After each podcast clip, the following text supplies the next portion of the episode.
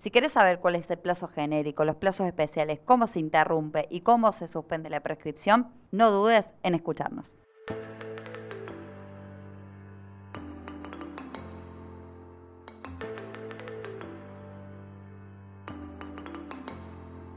Buenos días, buenas tardes, buenas noches. Hoy un nuevo episodio de Dosis. Soy Pau, estoy aquí acompañada de... ¿Qué haces, Pauli? ¿Todo bien? No sé si lo conocen. No sé, no sé cuándo fue la última vez que grabamos juntos. Y hace bastante. ¿Sí? Pero ya con la tonada no hace falta que nos presentemos, ¿no? No, no, no. Viste que está en las redes esto del video de... Ah, Del de curso Matías, de de- Matías Nagiles, sí, de Matsorama. Exactamente. Mandamos un saludo a un amigo, Mati. Le mandamos un beso, pero bueno, hoy traje... ¿Quién? A ver, este concepto que te da hasta, yo creo que miedo. La prescripción. Uh, de El orden Instituto de la. Prescripción. Orden público. Para, para, para. Antes de, antes de empezar yo me iba a poner cómodo. Me parece muy bien. Y ahora, porque por- es un tema que amerita una cerveza.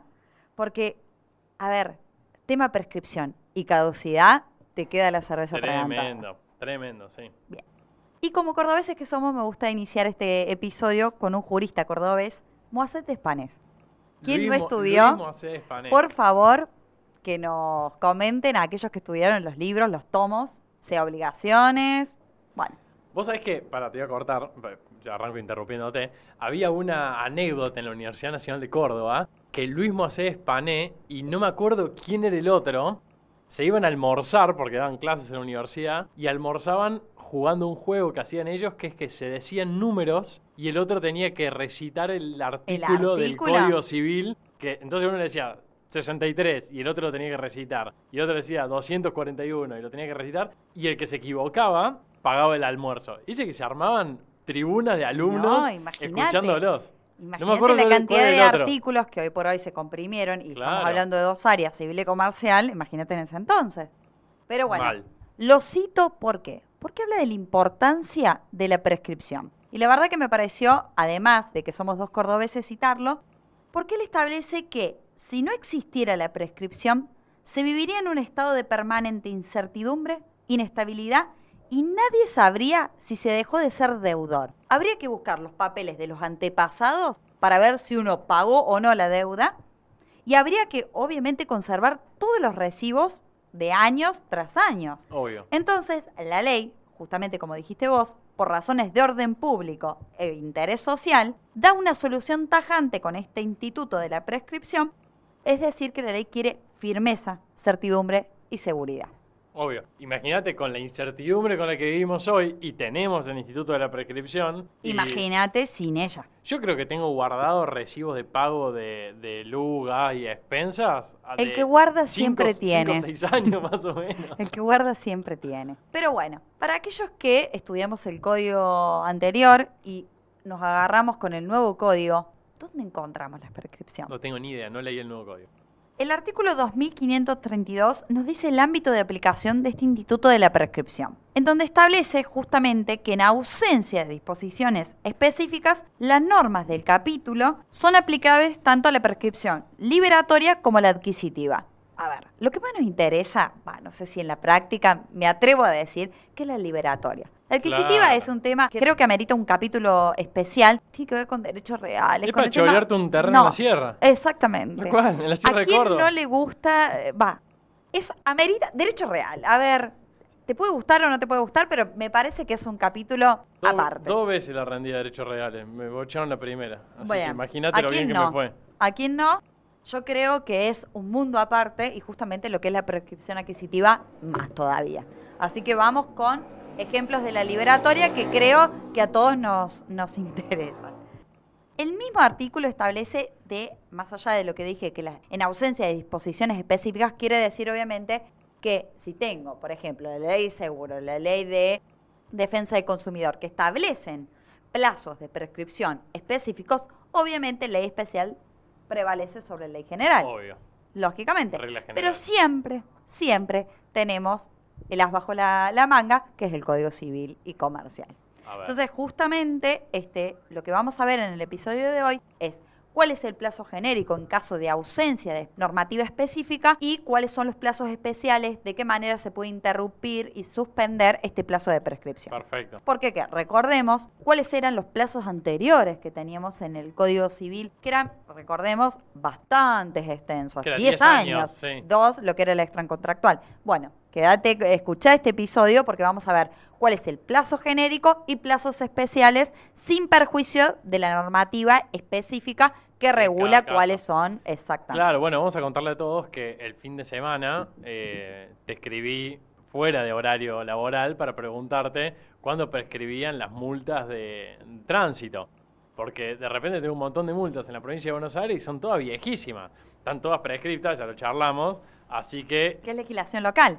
Claro, obvio. Así que nada, le tengo que mandar las cartas documento a los distintos municipios para que me levanten las multas. Claro, lo que es justamente el artículo 2532 que, que arranca este instituto a partir del código, establece que como fue delegada la potestad tributaria a la legislación local, se entiende, y el propio artículo lo establece, que también está delegada lo que es la facultad de, eh, más allá de, de lo que es la potestad tributaria, de lo que es eh, la materia de prescripción. O sea, lo que es tributos, al estar delegada la potestad tributaria, también, está También en la materia de prescripción. Eso lo establece el propio artículo con que arranca Me parece un montón igual. No, es, nunca lo fuerte porque solamente dice que las legislaciones locales podrán regular esta última en cuanto al plazo de tributos. No, pero ¿sabes por qué? Siendo una disposición de orden público la prescripción, que se regule localmente, me parece bastante heavy. Me parece bastante. Pero bueno, o sea, sí, de lo tributario siempre es. Es un tema, es, claro. Pero me parece que no, no hacía falta aclararlo. Puede estar. eh, Para mí sí, ¿eh? puede para ser mí le hacía falta.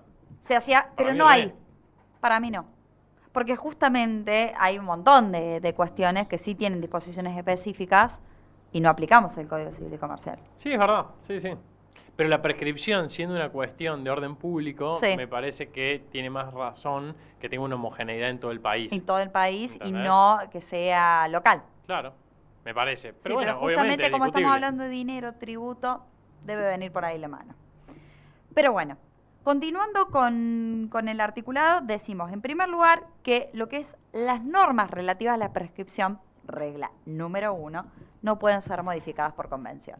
Que vos vengas y armes un contrato y que las partes establecen que la prescripción está... No, nula. Obvio, obvio.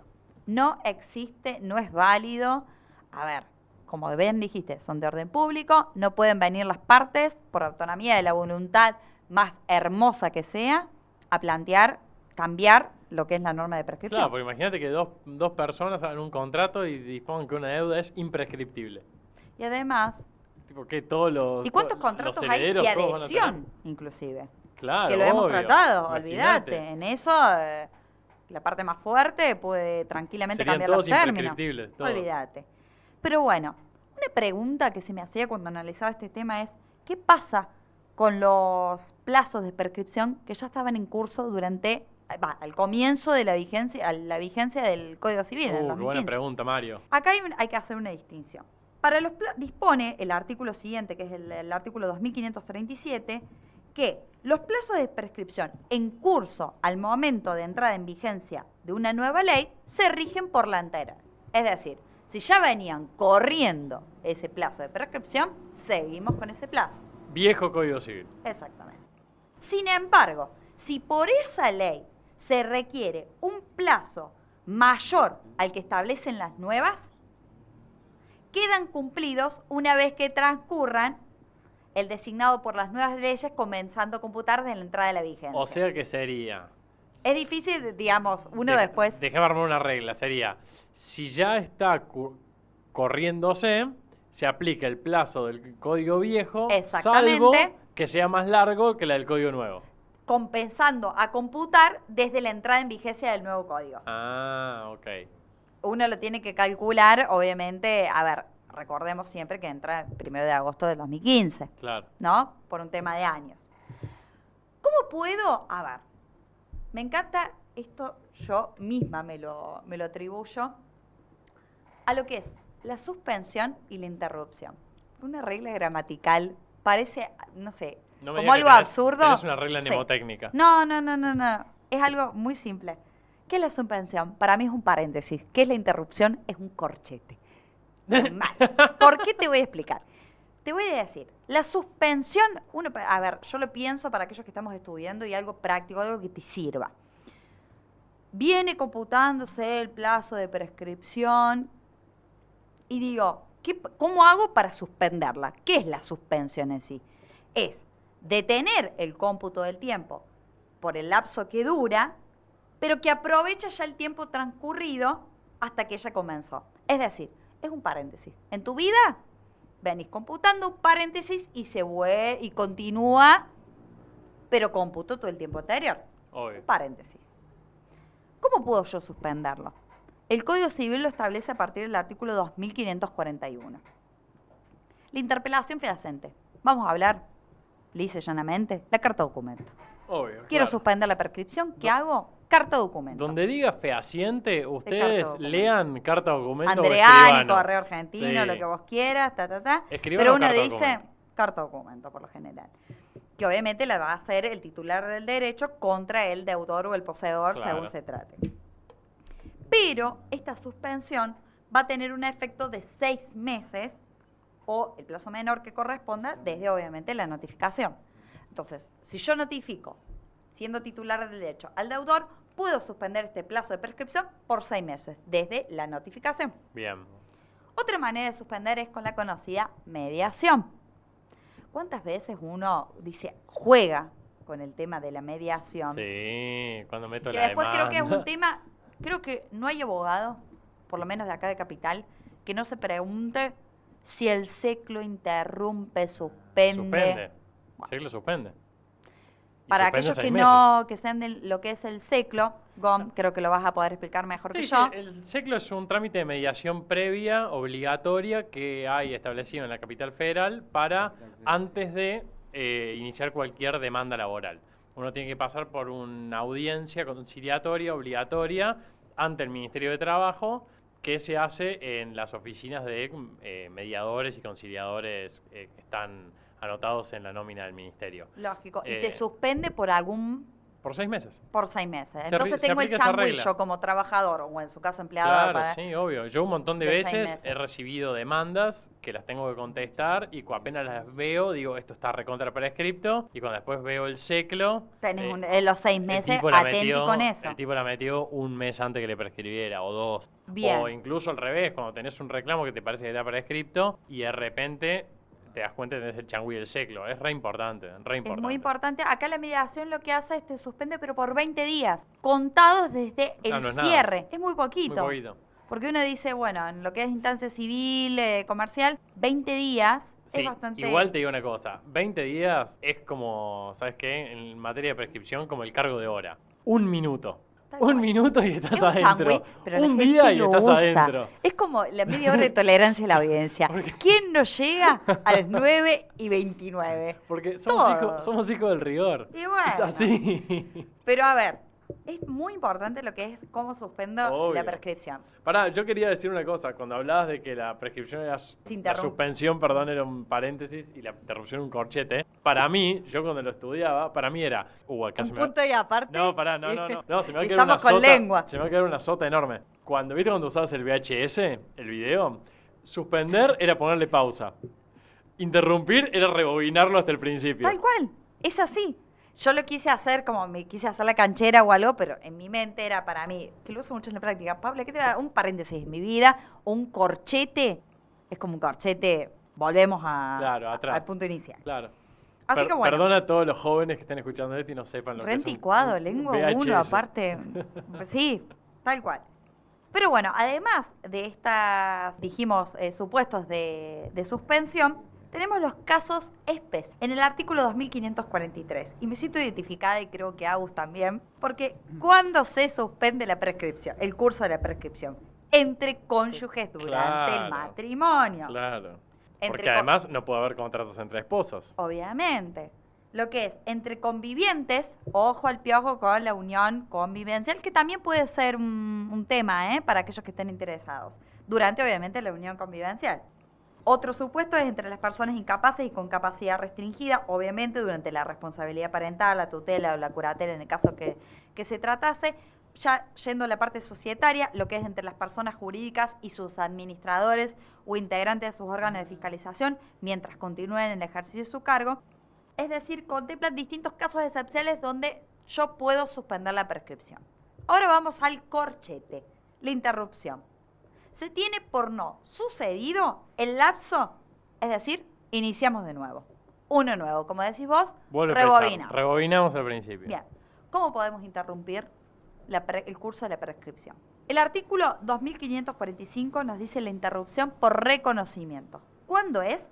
Cuando el deudor o poseedor efectúa el derecho de aquel contra quien prescribe.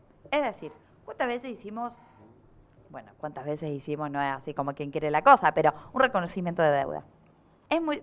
Yo trato que- de no hacer esas cosas, pero sí. reconocimiento de deuda, bueno, para aquellos que estén interesados o algo, escríbanos, porque tenemos también eh, distintos instrumentos, modelos o algo. Ah, ¿tenés modelo de instrumento de sí, de lo que es reconocimiento? de deuda y es, hay que estar atenti, ¿por qué? Porque uno está negociando con alguien que ya es deudor, No, parece una boludez, pero no es una boludez. no es una boludez. Así que si estás interesado, escribinos a nuestro correo, a nuestras redes o algo, porque tenemos, digamos, modelos completos Pueden servir. que pueden servirte porque estás negociando con alguien que ya es deudor. Así que atenti, te recomiendo tener todas las herramientas. Otra manera de interrumpir el curso de la prescripción es por petición judicial. Claro. Vamos con la demanda. A ver, recordemos el artículo del Código Civil, que es el 2546, establece que se tiene por interrumpida el curso de la prescripción, aunque sea defectuosa, realizada por persona incapaz o ante tribunal incompetente. Eso, Eso me pareció una mierda siempre. Mal. Del primer Onda, yo tiro un nuevo. papel, es como que no me queda muy claro a mí. Yo sabes cómo lo, lo pensaba, es, estás en Mar del Plata, Está hasta la... estás en Mar del Plata, ¿no? De vacaciones, con tus ¿Te das hijos. cuenta que ¿Te das cuenta que se te vence, que se te prescribe? Le Y chango- en Mar de Plata. Le decís al changuito, che, tomá, andá a presentar esta demanda. Tipo, una persona incapaz, eh, que tiene, que está en otro fuero. defectuosa que le falte el poder y ni te digo por tribunal incompetente. O sea, si querés plantearla en Río Cuarto, que está todo bien. O Claro. en Tanti. Claro. Sin desmerecer a Tanti. No, que no tiene juzgado Tanti, pero bueno, como Río Cuarto que sí. Claro.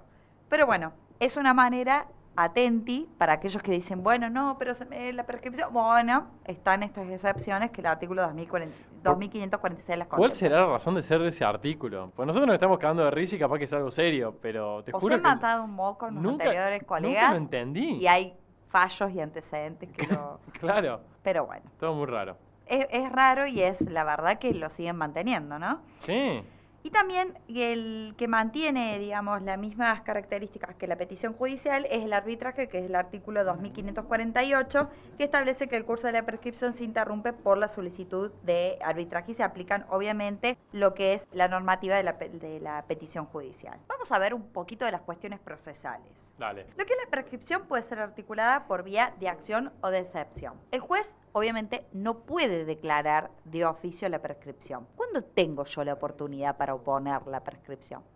Se debe oponer, obviamente, dentro del plazo para contestar la demanda en los de procesos de conocimiento y en el juicio ejecutivo, obviamente, al momento de oponer excepción.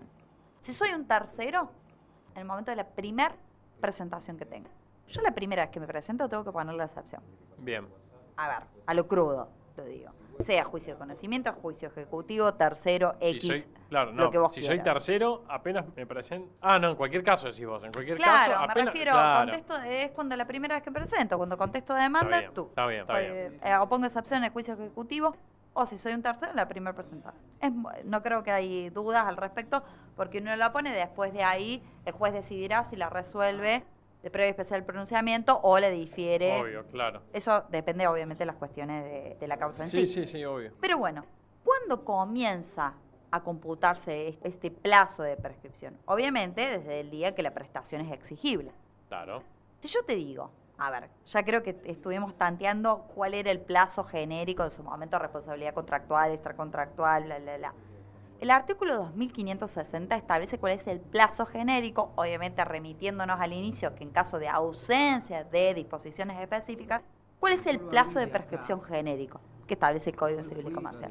Para mí, Tan, ahora tan, el nuevo, cinco años. Exactamente. Vamos. Creo muy bien. La te has del ganado una-. Son cinco años, exactamente. Obviamente, excepto que esté previsto alguna disposición, Obvio, digamos, claro, no solo claro. local, sino específica. Pero bueno, es importante tenerlo en cuenta porque en caso de que no tengamos ninguna normativa específica, basámonos en este artículo, no se olviden, 2560. Bien.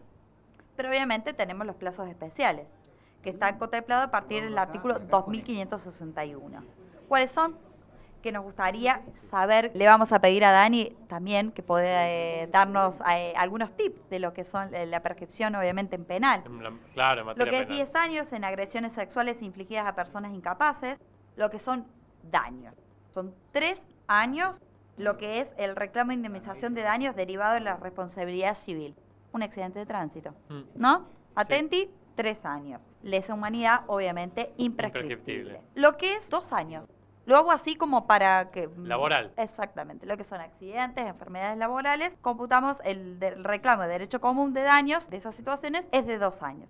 También el pedido de declaración de nulidad relativa y de revisión de actos jurídicos, el reclamo de los daños derivados de contrato de transporte de personas o cosas. Ah. Decime que, que transporte no, no se Este te no- viene la facultad. Sí, pero pará, no lo tenía este. Dos años para reclamos por daños derivados en. Sí, el artículo transporte. 2562 en el inciso de él. O sea que, pará, separa lo que es los daños y perjuicios comunes, de un daño vinculado a un contrato de un transporte. Es muy contrato interesante de eso. transportes o cosas.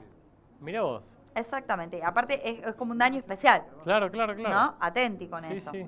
Que en general está vinculado a relaciones de consumo. Sí, porque el contrato de transporte, exactamente que ahí siempre va a haber una discusión con el tema de la ley de defensa del consumidor, si corresponde o la ley de seguros, cuál se aplica. Mm. Bueno, eso la verdad que si bien uno puede dar algunos lineamientos, siempre también es una cuestión. obvio. Exactamente.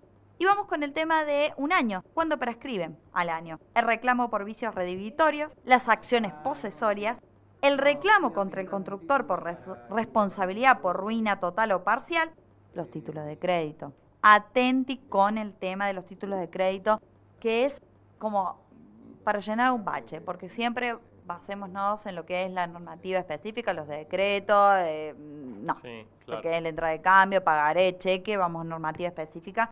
Y esto queda como porque establece que los reclamos procedentes de cualquier documento endosable o el portador cuyo plazo comienza a correr el día del vencimiento de la obligación. Muy Lo- genérico. Lo, tenían que mencionar, digamos. Exactamente. Lo que es los reclamos a los otros obligados por repetición de lo pagado en concepto de alimentos y la acción autónoma de revisión de la cosa juzgada.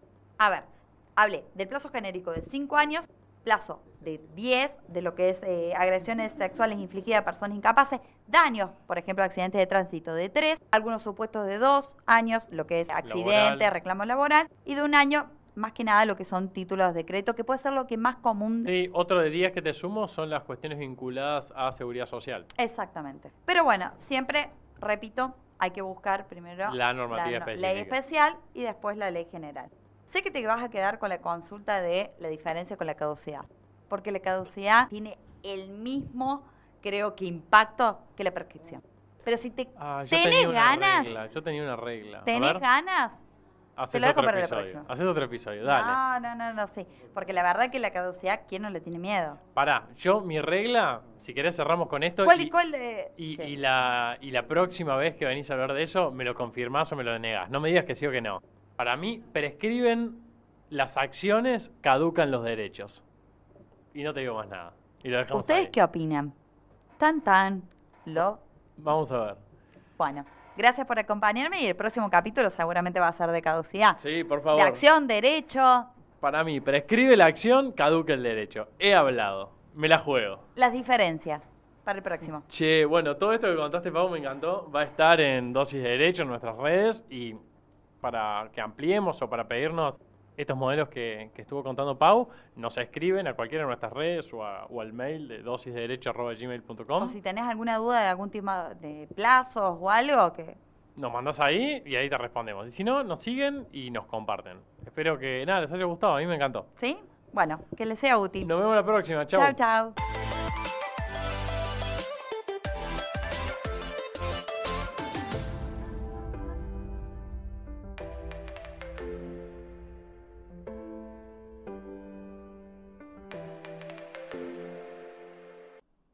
Te gustó este episodio, no te olvides que hay muchos más en la plataforma de audio que elijas. Estamos en Spotify, en Apple Podcasts, en YouTube, en todos lados. Así que no te olvides de ir y buscar lo que necesites. También recordá que nos puedes encontrar en redes sociales como Dosis de Derecho y ahí no te vas a perder nada. Por último, no te olvides que es muy importante no frenar estas ganas de compartir estos episodios con tus amigos y colegas y rankearnos en la aplicación que uses.